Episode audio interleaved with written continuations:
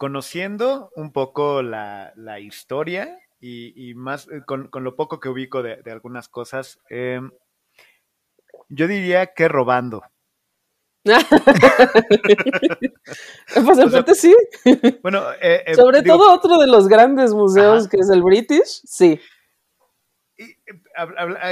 pensando en el penacho de Moctezuma y este tipo de, cosas. Ese no se lo robaron.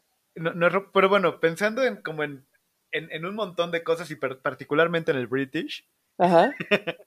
Eh, sí, yo diría que mucho, digo, robo, diagonal, conquista. Muchos de los eh, museos que, y, de los países que tienen grandes museos son países eh, que en algún momento tuvieron una historia de conquista y de imperialismo y de expansión.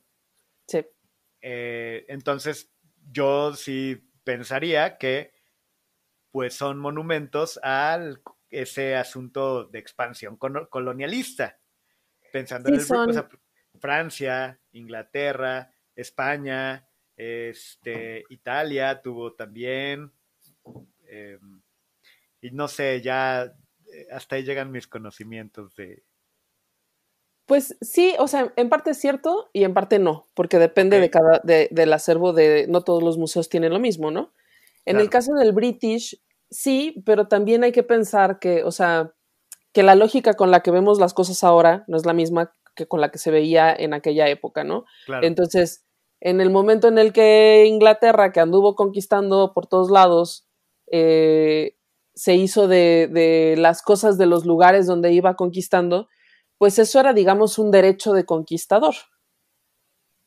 Ahora, cuando ha pasado el tiempo y cuando hemos este, entendido más de lo que implica la, colonización y de lo que implica, pues, no sé, todos estos eh, sistemas de explotación, lo vemos diferente, ¿no? Ahora podemos decir es expolio, es robo.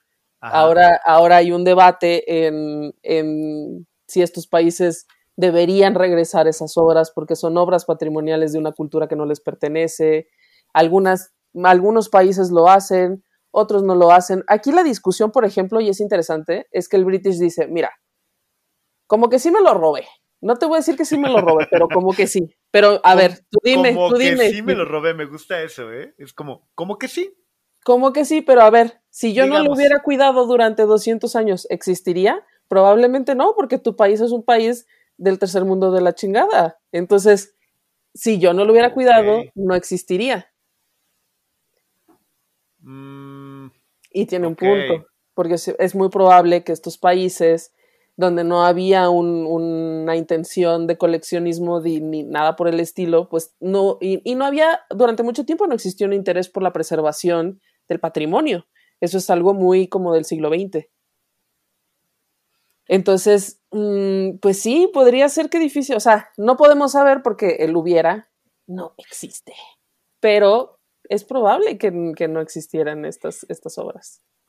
Wow, no lo había pensado así y lo ligué en mi cabeza. Se pensé en el debate que hay con la tauromaquia.